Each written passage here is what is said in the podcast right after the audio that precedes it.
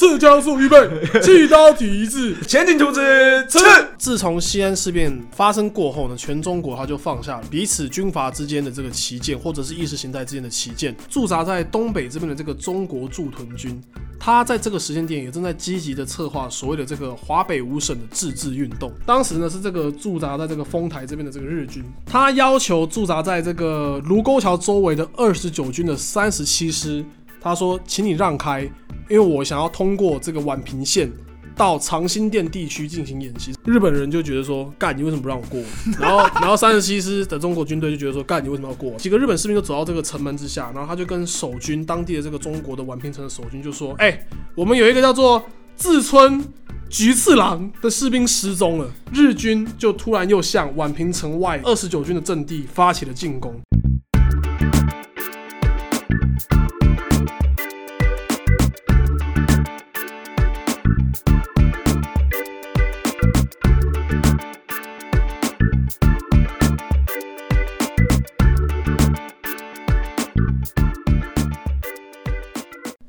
Go Go Power Ranger！G.I. Joe，哎，电酸呢？哎，电哦！你又没有看过 G.I. Joe？超爽的，捡到一百块。呃，什么？呃，哎，大家好，我是反左交、反右交，誓言摒除政治正确、唯一话权的汉。大家好，我是 Esther，讨厌爱给承诺又做不到的人。大家好，我是在厌世中还想竞选温柔的 Willy。欢迎收收听，你这样会不会太强硬？耶！跨年喽，Go Go Go！哎，已经跨完了，对不起，跨完了，跨完了，跨完了。欢迎收听汉叔叔说故事。干新单元是吧？新单元是新单元，跟着汉叔叔走进卢沟桥。妈的，我我我我最近一直做这一系列做下来，我就觉得干我我我会不会把这个节目搞成一个中共同路人？中共同人。对啊，就是哎，这样我们就可以收到中共的业配，那就呼应我们上一集讲的。内都抖超多，对，我们跪着赚也没关系，先先赚到先赚到再说。膝盖就是没有没有软。本集节目不不不代表个人立场。对啊，我们也没有收到任何来自没有没有中国共产党的业配，还是，现在有那个什么反渗透法，你自己小心一点。这样 这是中国的反渗透法啊，吗？我我们不是有反渗透法？我们那有吧我们有有吗？我有啦我们有，我们有，有啦我们有反渗透法。我只注意加执行什么，就是月经到底不是月经啊，就是卫生棉到底要不要免税的这个部分而已。傻眼，我跟你不是朋友，我们没有任何关系。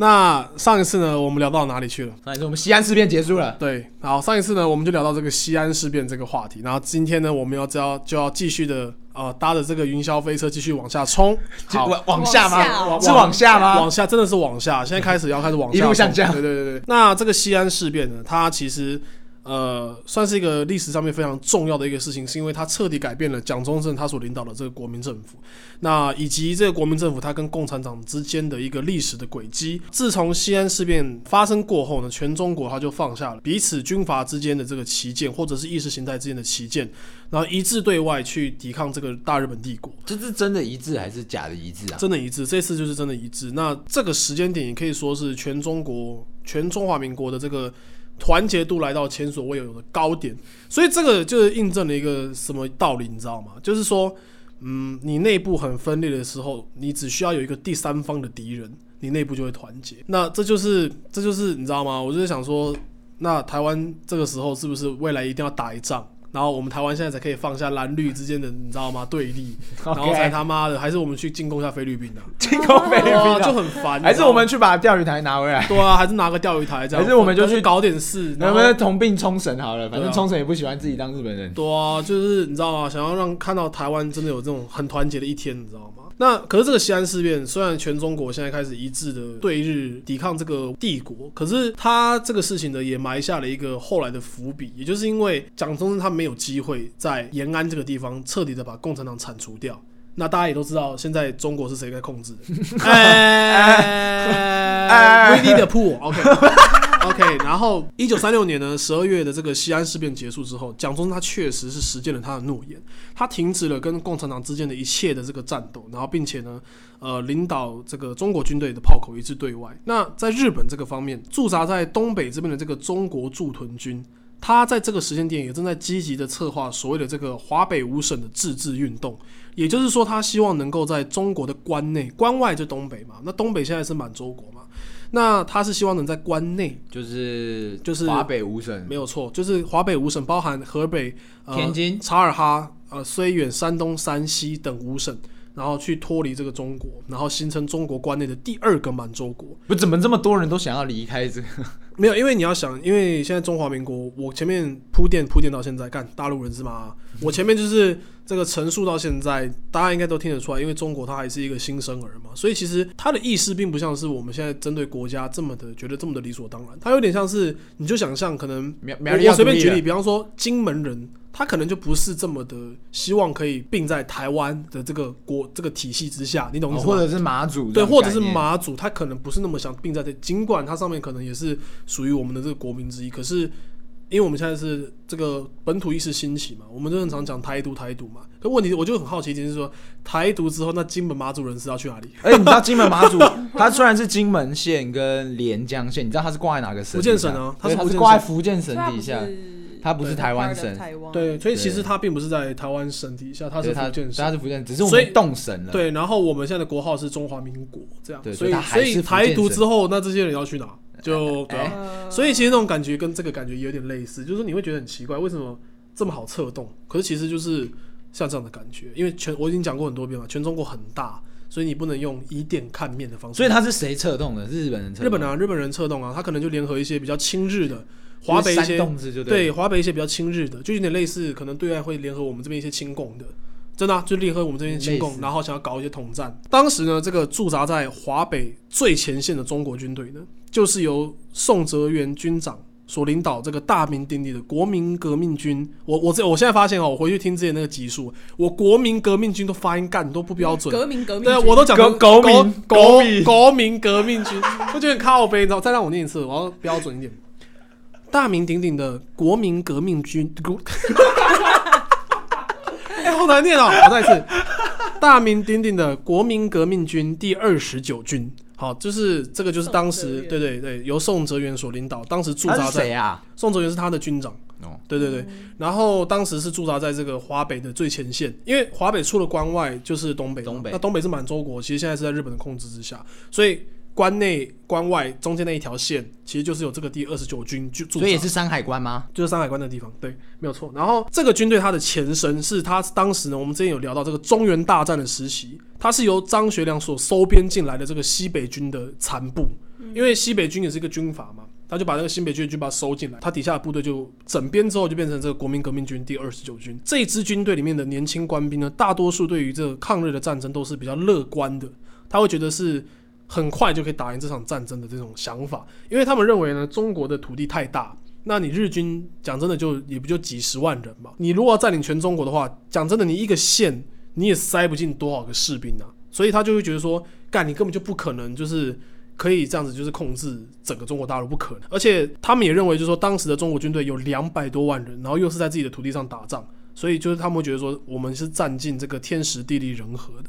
这是他们的这个年轻官兵的一些思想上面的倾向，大概是像这样。天真的想法。那时候对对对，那时候的想天真的想法，这时候就要如果他们会说故事，他们就要说，殊不知这个时候他们还不知道。殊不知，他们还不知道前方的的这个困难还还在等着他们还等着他们，对，还等着他们。好，那这个第二十九军呢，它的规模，它的下辖有四个标准的步兵师，然后一个骑兵师。那那个骑兵就是真的就是骑马的，骑马的吗？对，对，像我们现在有一些那个，你听到一些现在现在美国也还有那个什么骑兵骑兵队对嘛，骑兵师嘛。那个美国骑兵师，他是指说快速反应部队，就是说他开那个装甲车或者是搭直升机，然后他可以很快速的部署到世界上任何一个角落，他会把它定义成叫做所谓的所谓的骑兵师啊。可是当时这个所谓的骑兵师，干就是骑马的啦，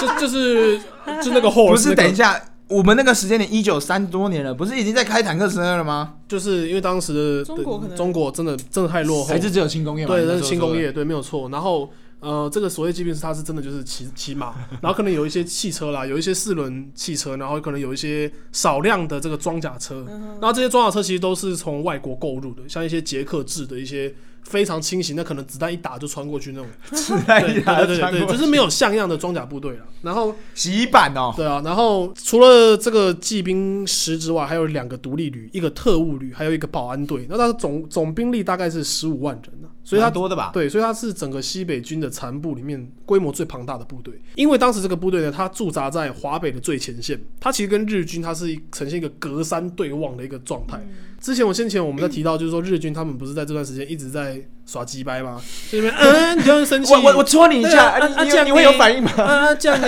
这样呢对，在所以在这个过程当中，其实这个最前线的第二十九军，他们跟日本人也是有交手过几次啊，所以他们对啊，他们是丢石头的交手，还是真的交手？真的交手啊，真的就是互相可能有交火过几次这样子。对，所以他们对于日军的这个特性跟他们的战斗能力，其实都有点基本的认识。可是因为当时大多数的这个中国士兵啊都是文盲，而且当时你知道一颗步枪的子弹它的价格啊，相当于七斤半的大米，或者是三十五颗鸡蛋。不完全没有办法想象啊。对，就是一颗子弹，在那样一个就是过年你才有蛋吃的那种那种年代里面，你就可以知道一颗子弹它有多么的昂贵。所以要打三十五年，对啊，就不是打什么打三十五年35三十五年不是三十五颗鸡蛋吗？所以要三十五年我们才可以换一颗子弹。哦，对啊嗯，呃，鸡蛋要三要三十五颗啊，三十五颗鸡蛋才可以换一个子弹。对啊，对啊，然后所以当时的这个中国军队的军人，大多数人都对枪械不是特别的熟悉，大部分都是空枪操演啊，就是说我不我枪不装子弹，我做做样子。然后，那，二零二零了，不是也是这样吗？哎、我真想讲，他妈的这个样子怎么他妈跟我国军新训，跟我国军新训一模一样啊一个屌样哎、真的一个这个屌样哎、而我们还不能拿，我们不能拿子弹，而且弹壳喷出去，你要捡回来。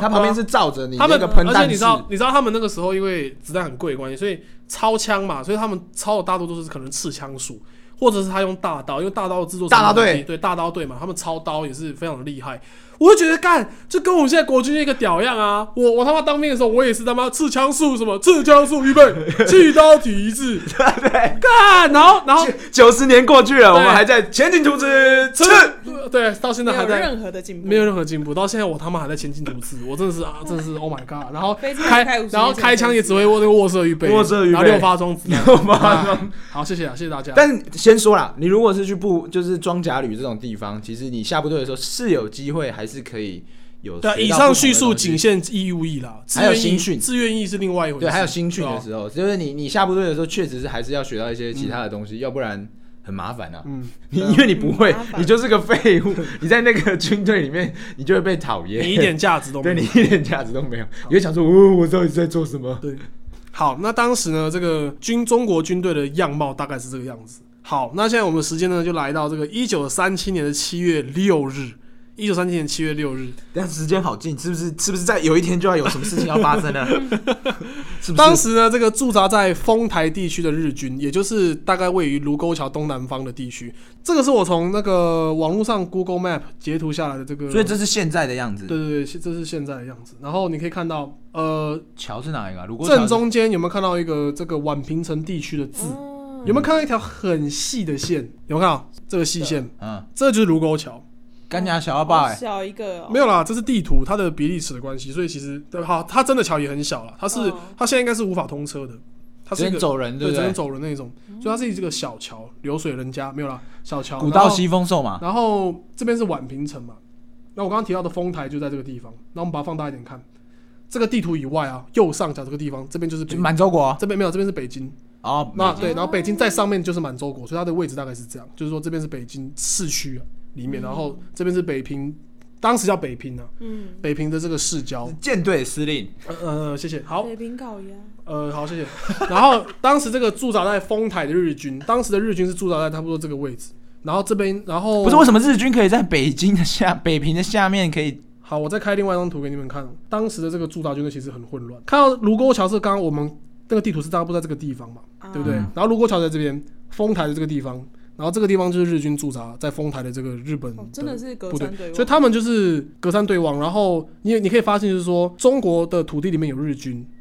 然后也有中国的军队，很奇怪，对不对？对啊，交交织而成的，它是变成说，呃，为什么我在我的后方会有这个日本部队？就真真的，欸当时就是这种情况，所以当时呢是这个驻扎在这个丰台这边的这个日军，他要求驻扎在这个卢沟桥周围的二十九军的三十七师，他说，请你让开，因为我想要通过这个宛平线到长兴店地区进行演习。长兴店就在呃卢沟桥的左边这个地方，就是就是一小块地方啊，长兴店的地区。对哦，所以是日军的那个步兵炮队要过去。对他要过去，他就说他要演习，他要过去演习。然后当时的这个驻扎在卢沟桥上面的这个三十七师呢，不给过，他说不行，你这个不在我们的这个协定之内啊，就是说你这个是违反规定的，我不能让你通过这样。所以呢，日本人就觉得说，干你为什么不让我过？然后，然后三十七师的中国军队就觉得说，干你为什么要过？然后他们就这样互看，然后看了他妈十几个小时这样，然后就这样看对，就僵持不下，相看两不厌对，。相看两不厌。然后，只有越金挺山，然后最后呢，看着看着就天黑了，然后我也看着看着就亲下去了，没有亲下去吗？没有。亲下去，看着看着就天黑了，然后双方就要吃饭嘛，所以各自、各自撤回去吃，还是要吃饭。对对对，好，然后天黑之后，隔天七月七日的的这个凌晨的时候，三十七师的这个部队，他接到前线的一个侦察报告，他说日军呢今日他出外演习，他们的枪炮都备了弹药，这跟往日的状况有点不太一样，有有点不太对，要来真的了，不不，好像不太对。好买对的。啊，怪怪。阿北好像要出事阿北怪怪怪的，对啊，怪怪的。驻扎在这个卢沟桥周围的这个部队呢，是第三十七师一零旅二零二幺九团第三营，干你还够长。三十七虚七虚，完完蛋了。三十七师幺幺零旅幺幺洞旅啊，两幺九啊，我不会念那个诶、两幺九啊，两幺九勾啦，啊，两幺勾团第三营啊，然后该部的这个旅长何基峰，他当时看到这份报告，他就觉得，干我头痒痒的，你知道吗？就我 为什么头痒痒的？背我背我背背痒痒的，背好像怪怪的。我的。背痒痒的，你知道，我就觉得状况不太对，这样，然后他就觉得说干要出事阿佩。有点不太对这样，然后他就赶快打电话给当时是在保定的这个师长冯志安，他就跟那个冯志安师长讲说，老大 出事了，赶快回来。阿妹出事了，赶回来一下，师长，回来一下，回来一下。然后，然后冯 冯志安听到何基峰的报告之后，他就觉得说哇塞啊靠腰啊，他们都他们都就是日军怎么都外出都备枪备弹药，刚他怪怪的，然后就赶快冲回北平，然后赶快跟这个何基峰开会，他们赶快策划说，干我们要怎么搞？如果他们打过来，我们要怎么搞？所以状况就蛮紧张的，大家都很 nervous 这样。就是七月七号的当晚呢，驻扎在这个宛平的县城里面的这个守军，他突然听到这个城东北方向有一有这个日军演习的位置传来了一个枪声，然后过了几个小时之后嘞，有几名日本士日本士兵他就走到了宛平城的这个城门的下方。呃宛平城他们早期就是说他们早期的这个城啊都有那个城墙跟城门，就是中国早期嘛，我们看那个每一个城每一个城嘛，都是一个四方形的，然后都有那个城墙跟城门。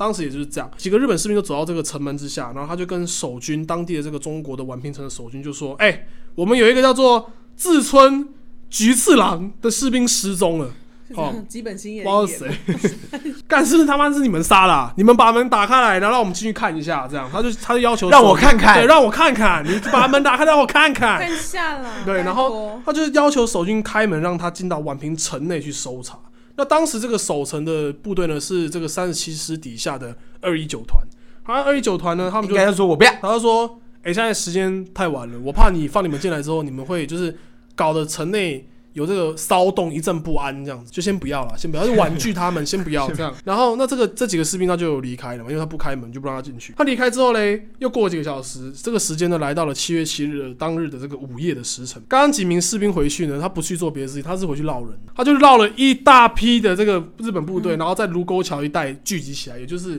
刚刚原本在这边讲话嘛，他就走掉，然后走掉之后，他他走到这个可能丰台地区这一块，然后就绕了，然后一大批的日本部队他们俩，他们为什么可以叫得动这么多人啊？没有这一切都是他妈谁好的，又又是演起来的，对这一切都是他妈又跟南塞好的蛮铁路说，哎，我有人被炸一样。对，然后这部队呢全部就都回来了，然后又聚集在这个宛平城地区，跟这个这是卢沟桥嘛，都聚集在这个附周围这样子。好挤哦，很挤。他们呢，这个部队来了之后，他就用一样的借口要求说：“哎、你把城门打开来，让我看看，让我看看。”然后双方就是交涉、吵架，吵了一番过后呢，他们最后决议就是说：“好啦，你们说干，你们说有问题嘛？可是不然就是说我们各派五个人，好，你们那边日本人，你们派五个日本人来，然后我们中国人，我们派中国人出去。”然后各五个，我们一起共同进行这个实地调查。哎，让我看看日文让我看要怎么讲，呃哎哎，mi mi s a d 对对对，miss，然后你要很凶，，mi s a Day。那这个他们就决定说各派五人进行这个实地调查，然后就殊不知嘞，调查都还没有来得及开始，这个卢沟桥附近的部队，因为他刚闹人来了嘛，他就突然就是 out of nowhere，他就突然向宛平城开枪，然后用大炮去轰这个宛平城，他他推突然拖军队来，然后拖 拖军军军队军队军队军队来了，军队来了军队来了，军队来了，然后连炮都推过来了。对，拖过来了，他就突然就开炮了，就乒乒乓乓砰，然后就全部都炸开来了这样子，然后枪声四起这样。然后当时驻扎在城内的这个部队就愤而就是起了抵抗。经过几轮交火之后呢，这个双方的部队各自都有受伤的人，又回到这个原点对原点，然后僵持不下这样。然后这时候呢，中日双方他们就展开展开了这个谈判。那日本人他们的要求是什么嘞？他们就要求就是说，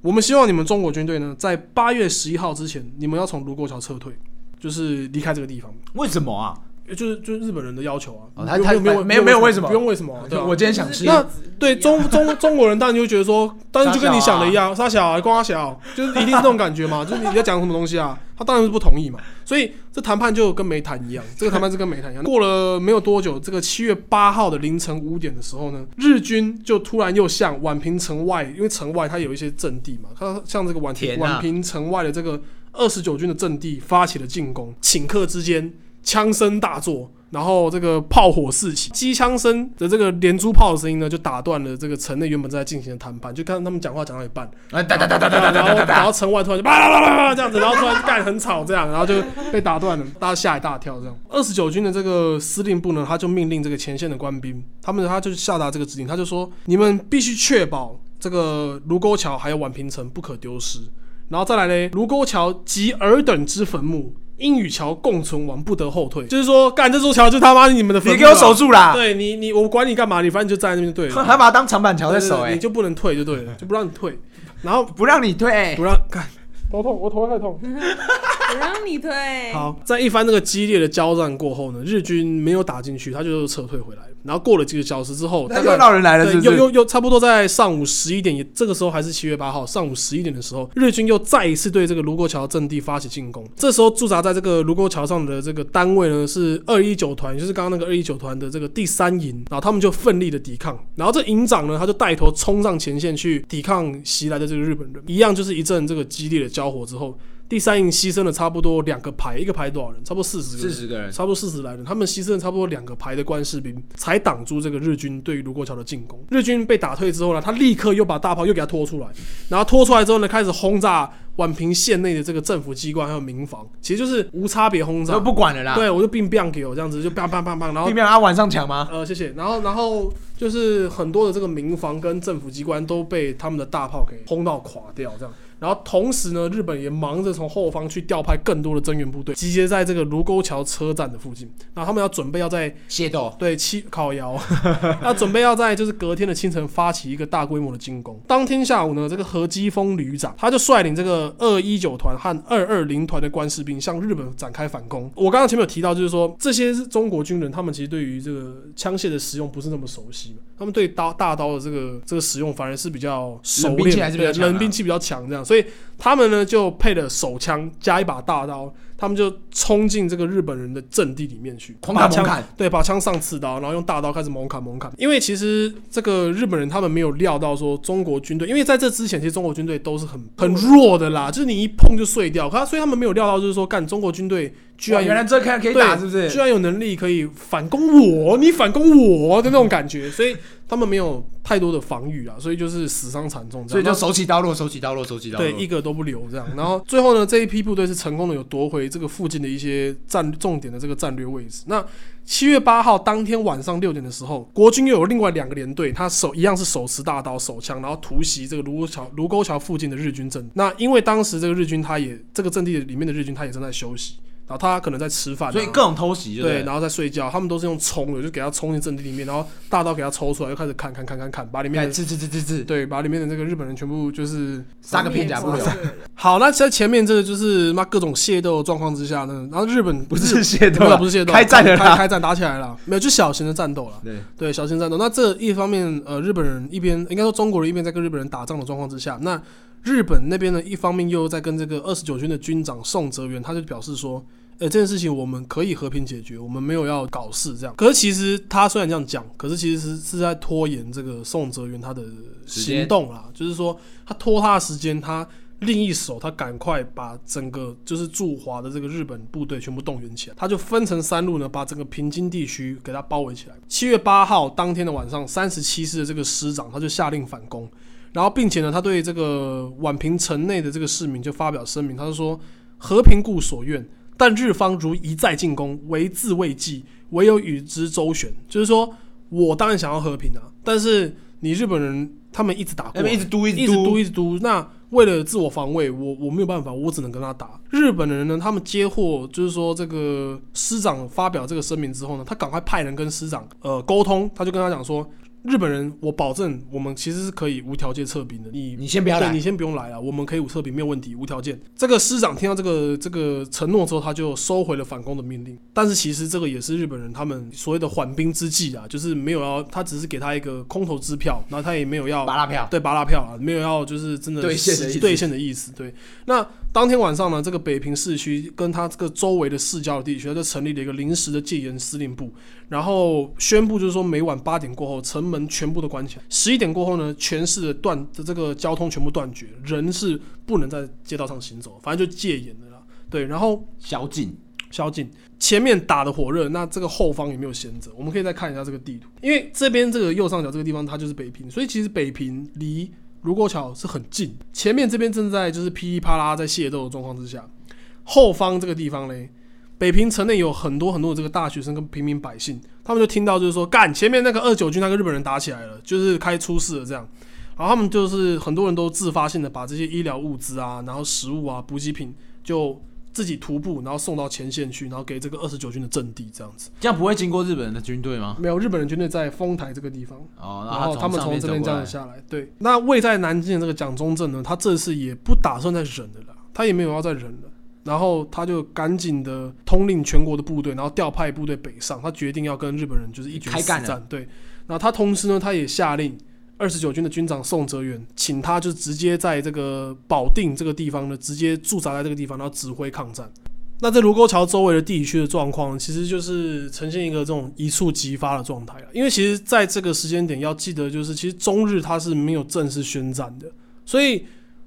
其实，在对于日本他们国内来讲，他们的态度也是比较倾向，就是说，他们希望这个事情不要扩大事端啊，就是说，把这个事情尽量能能能缩小处理就缩小处理，不要就是搞太大熟掉就熟掉了。对对，能够搓掉的搓掉，不要搞搞事这样。可是因为前面也有提到过很多次，其实像这次这个卢沟桥事变，包含像之前这个九一八事变，很多的事情都是可能日本当时的驻在驻扎在这个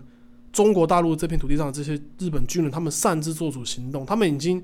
很习惯先斩后奏了啦。他先做了，我再回报给就是日本那个国内那个他们这样都不会被军法处理吗？没有啊，就是因为我就说，因为日本人他们当时的这个军系的势力非常的强大，所以其实内阁对于这个军系的控制力道不够大，对，所以就也没什么办法这样。这个其实也跟可能跟大家想象的不太一样，就是说像这样的这些事件，其实并不是说日本人他们自己下令，就是说我我把他们把你搞死这样，其实不是，很多都是可能日本他们驻扎在驻华的这个驻屯军，他们自己擅自策划、擅自做出的一些行动。现在卢沟桥的状态就一触即发，那接下来的这个还有发生了一系列的事情，那我们就留在下回分享。下回分享。那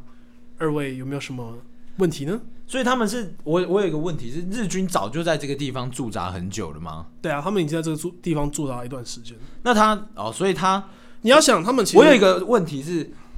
他今天为什么会突然想要在这个时间点进去到卢沟桥的里面，就是进到长兴店的那个位置上？就是他今天是什么样的原因说他想要过卢沟桥？就是你今天要，你今天就他他他给的意思是说他要去演习嘛，他想要去训练。那我的意思是说，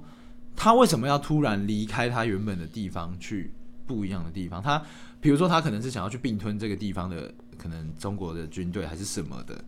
没有，这些这就跟我之前讲的一样，就是说，其实日本人他们很多的军队在当地都是会做出很多的行动，然后他们的宗旨其实就是要去刺探，说看你会退让到什么地步。因为中国军队跟中国政府，就是中华民国政府，在七七事变之前的态度一直都是很软弱的。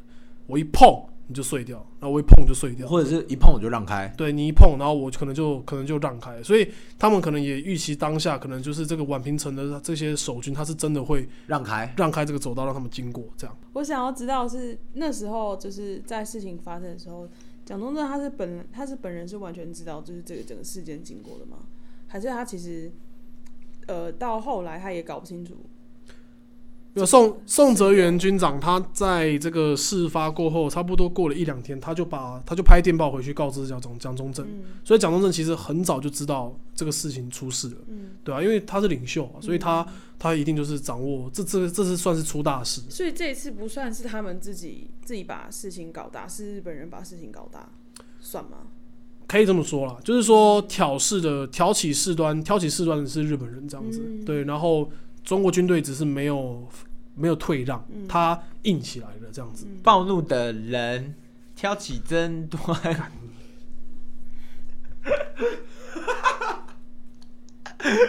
对嘛？所以他，所以是他挑起来的，就对了。而且当时应该讲想说，就是在这个卢沟桥事变开始之前，刚刚有给大家看这个图，当到时候也会放在 IG 上面做补充资料。那这个图呢，大家可能会觉得很奇怪，就是说为什么日本人跟日本军队跟中国军队会彼此这么交织在可能同一条线上，很奇怪这样。可是其实这个就是当时中国的这个从清末到一直到明初以来一直以来的悲哀，其实就是就是长得像那个样子，就是在中国的中国的领土上面到处都是外国的军队，不光是日本人，包含可能像之前的德国人啊，然后英国人等等的都有。对，所以一直以来其实都是这样子的。对，只是自此开始，中华民国政府对帝国主义说 no 了，他算是说 no 的第一步。民族自觉。对对对，所以所以所以就是态度就硬起来了。好，那接下来呢，这个事件的后续呢，我们留待就要开都了吗？对开读，我们下回再分享。好的，好，那这集呢就一样。没有心情实验室，没有经济实验室，好的，那我们下礼拜六再见喽。我是汉，我是 Esther。我是 Willy，拜拜。拜拜。